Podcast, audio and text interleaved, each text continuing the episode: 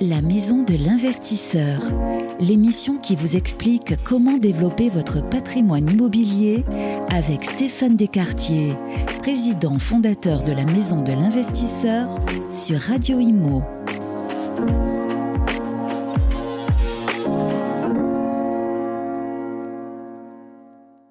Bonjour et bienvenue dans la maison de l'investisseur. À mes côtés, Stéphane Descartier. Bonjour Stéphane. Bonjour Charlotte, bonjour à tous. Comment allez-vous? Très bien et vous?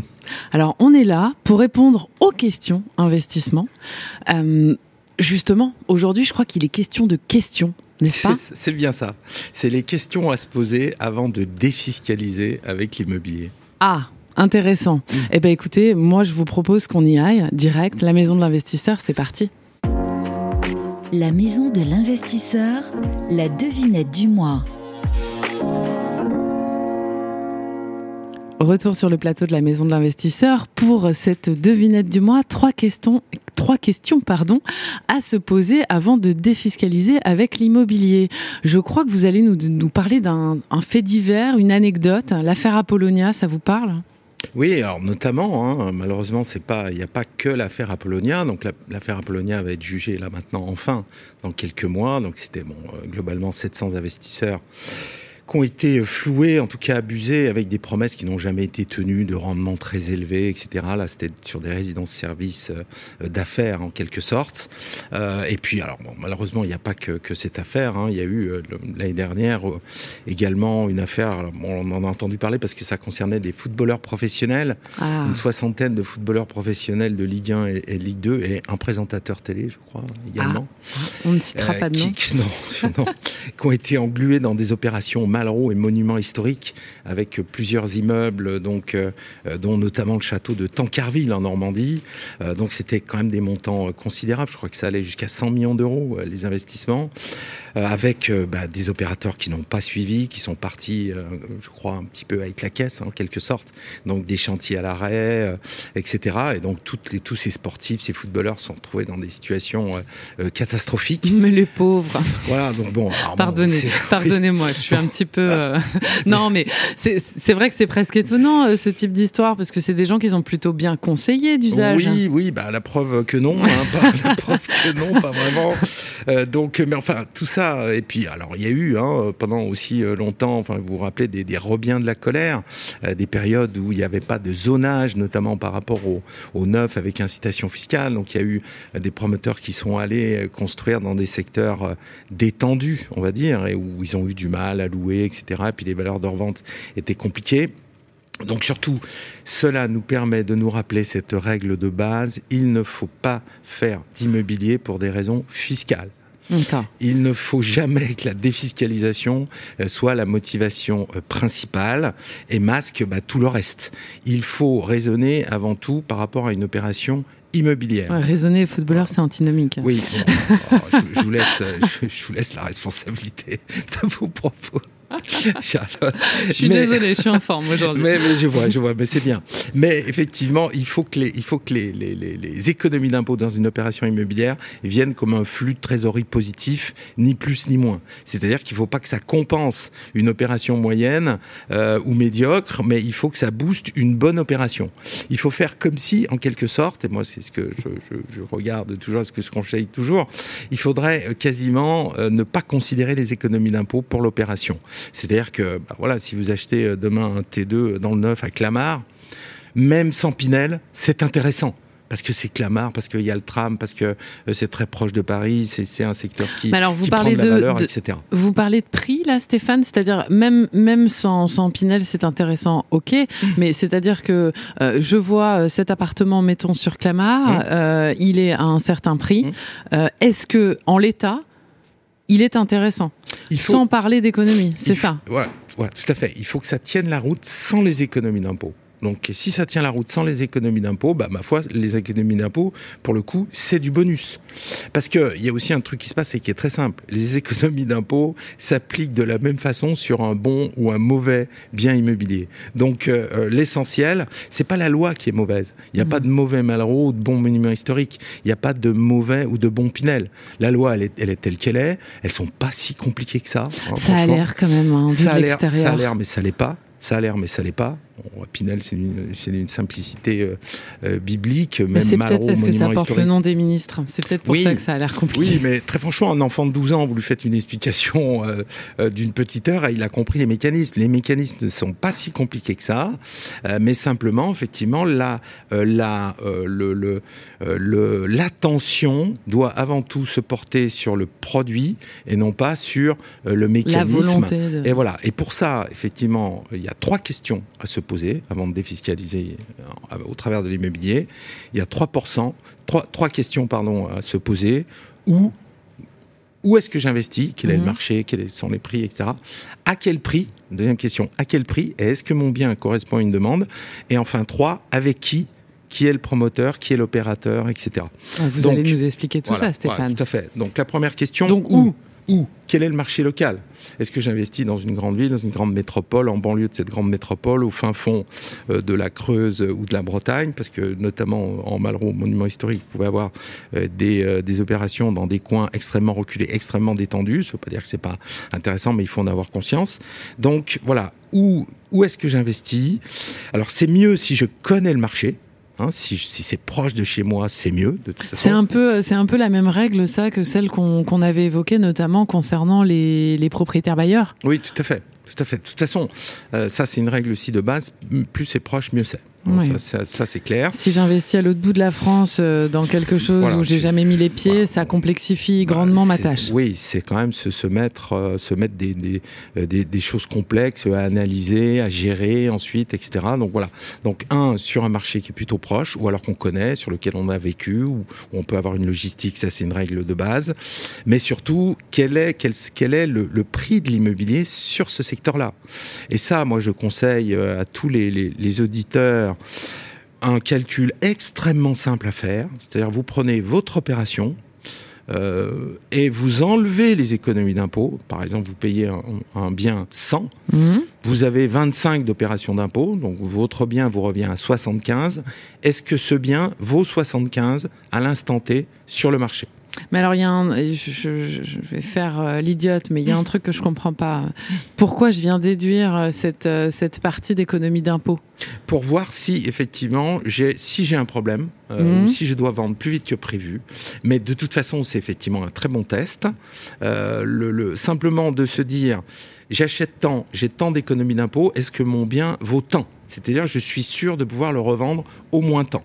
Et ça, c'est quand même une règle qui doit euh, s'appliquer. Et croyez-moi, c'est très loin d'être souvent le cas. Oui, mais du coup, ça sous-tendrait que soit j'achète un bien qui est surcoté. Mmh. Oui. Euh, soit j'achète un bien au prix du marché et auquel cas faut que je, j'anticipe en me disant faut que je puisse le revendre mmh. au moins euh, dans votre exemple 75. Bien souvent notamment alors aujourd'hui notamment en Pinel vous avez certains secteurs où le neuf est deux fois plus cher que l'ancien deux fois plus cher. Bon, ben, clairement, il ne faut pas y aller. Clairement, il ne faut pas y aller. Euh, je me posais la question récemment de savoir ce qui pouvait justifier de tels écarts. Bah, c'est euh, pas évident de les justifier. Alors attention, parce que alors il y a aussi des secteurs où vous avez de l'ancien qui est très dégradé. Donc il faut prendre euh, des, comparaisons qui, qui, valent raison. C'est-à-dire qu'il faut comparer avec du récent, des biens des années 90 ou du début des années 2000. Mais par exemple, pour vous donner un exemple, je voyais passer l'autre jour une opération au Malraux à Sedan. Bon, Sedan, c'est voilà, les Ardennes. C'est un club de football. C'est tout à fait, euh, tout à fait une ville, une jolie ville, mais Sedan, c'est 800 euros du mètre carré. D'accord. Bon, cette opération en Malraux, elle était à plus de 5000 euros du mètre carré. Bon, donc là, quand effectivement vous achetez 5 fois le prix moyen de l'ancien, vous vous plantez. Ouais. C'est pas la peine de. de enfin là, on en revient un peu à notre troisième question, c'est l'opérateur aussi le prix, il est. Oui, oui, mais enfin, sur de. Alors, bon, il faut. Il Parce qu'aujourd'hui, il y a quand même. Excusez-moi, hein, Stéphane, c'est un sujet quand même assez, euh, assez euh, multifactoriel, hum. je dirais. Le neuf, on se demande effectivement pourquoi il est plus cher, mais hum. en même temps, avec toutes les problématiques énergétiques aujourd'hui, euh, je pense que il y a peut-être alors à la fois une spéculation là-dessus de vendre des bâtiments basse consommation, etc. Euh, mais, mais la grosse différence entre le neuf et l'ancien, elle est, elle se joue où? Elle se joue en termes de éventuellement domotique, technologie, de tout ce qu'on peut mettre aujourd'hui dans une maison qu'on mettait pas il y a encore 30 ans ou même euh, bien plus anciennement, et sur ce qui concerne justement le, côté environnemental. Oui, bien sûr. Non, mais ça, ça nous sommes d'accord. Des, des biens entièrement rénovés, etc. Il y a quand même un avantage, notamment avec l'évolution. Mais avant que Sedan, si on bien sur l'exemple de Sedan, 5 à 5 000 euros, 5 000 euros, moins les économies d'impôts. Donc, globalement, euh, votre coût de revient, c'est 4 000 euros. Avant que Sedan soit à 4 000 euros, on peut y aller. Hein. Ouais.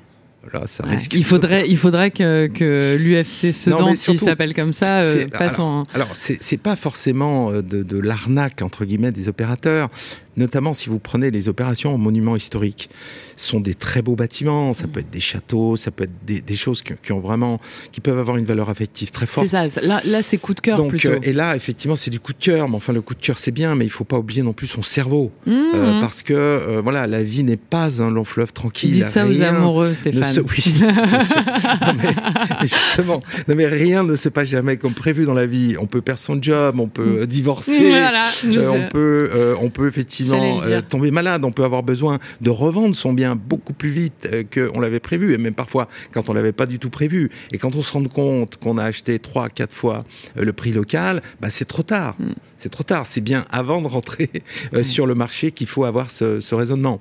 Alors quand c'est, bon, je, je, je, n'ai aucun problème avec les footballeurs, je l'annonce, hein, mais j'allais refaire une blague et je me dis que ça peut être vraiment mal euh, perçu après.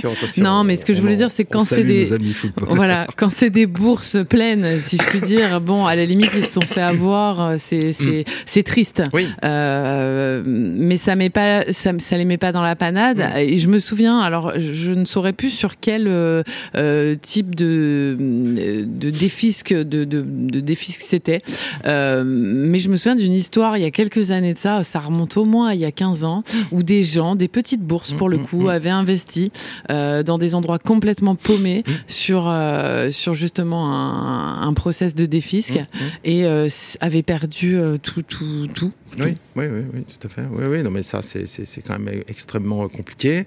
Alors, il y a eu beaucoup de problèmes aussi sur les résidences-services, notamment sur, sur les EHPAD, avec des scandales de résidences qui étaient carrément fermées.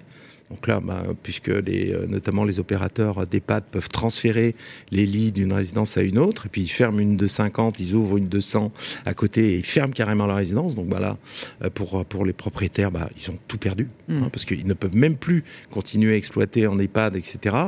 Donc, euh, donc bon, voilà, il faut oui, c'était une manne, ça, à un moment. Hein. Oui, tout à fait. On disait il faut investir dans les résidences. Oui, oui, il y a beaucoup, toujours beaucoup de publicité. Même les résidences seniors. Mmh, mmh, ah, euh, tout à fait, ouais. Alors, alors je reviens à mon sujet. Deuxième question aussi, extrêmement importante, qui est liée un petit peu à la première, mais je, voudrais aussi préciser une, chose.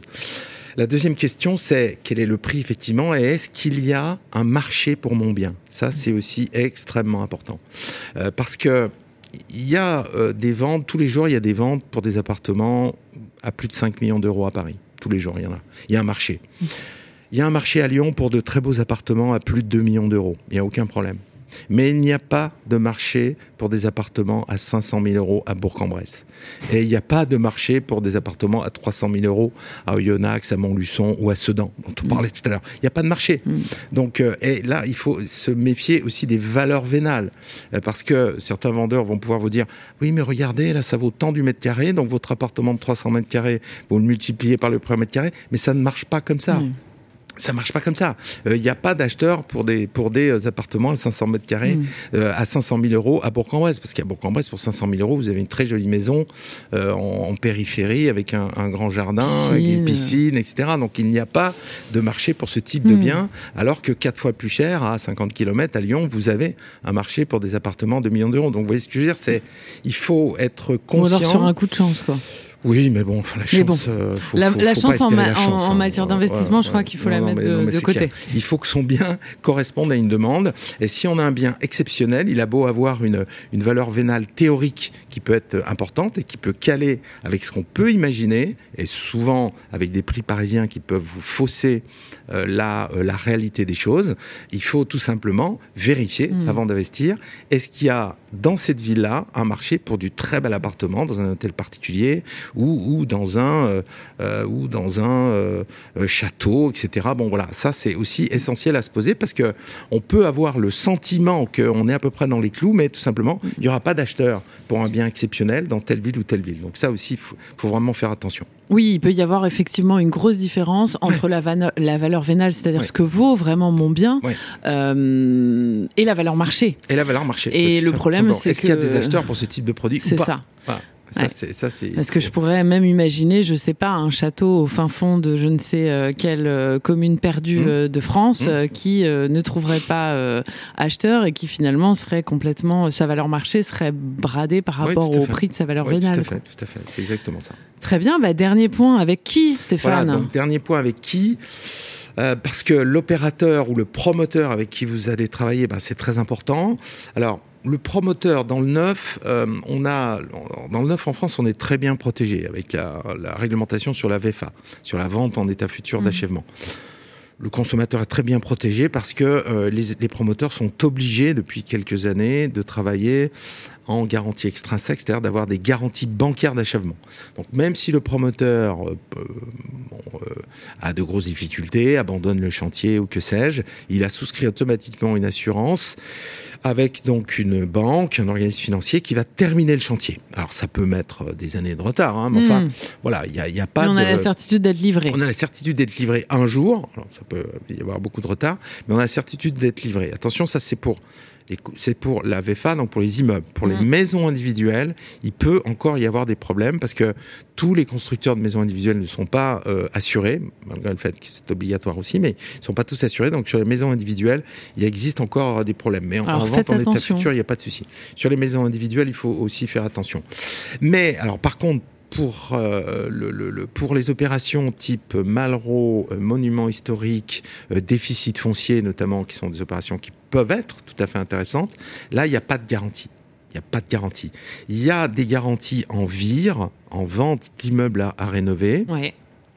Euh, où là vous avez aussi une garantie bancaire d'achèvement, mais ça ne s'adresse pas, c'est pas possible par exemple pour le déficit foncier, c'est pas possible non plus, euh, je crois pour le monument historique, c'est possible que pour le Malraux, ça ne concerne que le Malraux à peu près, euh, mais sinon effectivement notamment pour le déficit foncier au monument historique, y a, la vire ne fonctionne pas, donc bah là vous avez quand même un risque d'avoir un opérateur plus ou moins efficace, plus ou moins efficient, qui va plus ou moins respecter les délais, les budgets. Bon, Globalement, ça se passe plutôt à peu près bien. Il y a trois, quatre opérateurs qui sont là depuis plus de 20 ans, donc que tout le monde connaît, avec qui ça se passe euh, pas trop mal. Ils peuvent avoir euh, certaines surprises ou certains dépassements sur des chantiers. C'est pas une science exacte non plus la rénovation, faut le reconnaître. Hein. C'est beaucoup plus complexe euh, que de monter un immeuble de, de A à Z de neuf, hein, hmm. quand vous devez travailler l'ardoise comme au XVIIe siècle, etc. Bon, c'est beaucoup plus complexe. Vous pouvez avoir des surprises sur des, des, chantiers. Dernièrement, sur un, un chantier suit euh, d'un château, il y a eu des, euh, planchers qui se sont effondrés. voilà, donc ça, ça fait des surcoûts de travaux, etc. Mm. Donc, euh, bon, voilà, faut avoir conscience aussi de ça. Donc, de l'importance de l'opérateur, là pour ce, sur le coup. Donc, essayer de, de, travailler avec des opérateurs donc qui ont de l'expérience, euh, du euh, de l'antériorité, qui peuvent euh, voilà se, se, vous montrer un certain nombre d'immeubles qu'ils ont rénovés il y a X années, ça se passe bien, parce que effectivement ça c'est quand même extrêmement important, parce que c'est pas une science exacte. Encore une fois, la rénovation, il y a toujours des surprises, donc autant travailler avec des opérateurs qui tiennent à peu près la route, quoi. Oui, et puis cette période excitante des travaux. Oui. Quelle merveille. Oui, oui, c'est sûr. Eh ben, écoutez, Stéphane, euh, je pense qu'on a à peu près compris donc euh, les questions qu'il fallait se poser avant de défiscaliser euh, par le biais de l'immobilier. On rappelle donc où à quel prix et avec qui, avec qui. C'est tout simple. tout à fait. C'est Très bien. Eh ben, écoutez, je suis au regret de vous annoncer que malheureusement notre émission déjà se termine. Oh, Merci à tous de nous avoir suivis. Euh, Stéphane, je vous souhaite un bel été. Je crois qu'on se retrouve à la rentrée. Merci à la technique et à très bientôt sur Radio Imo.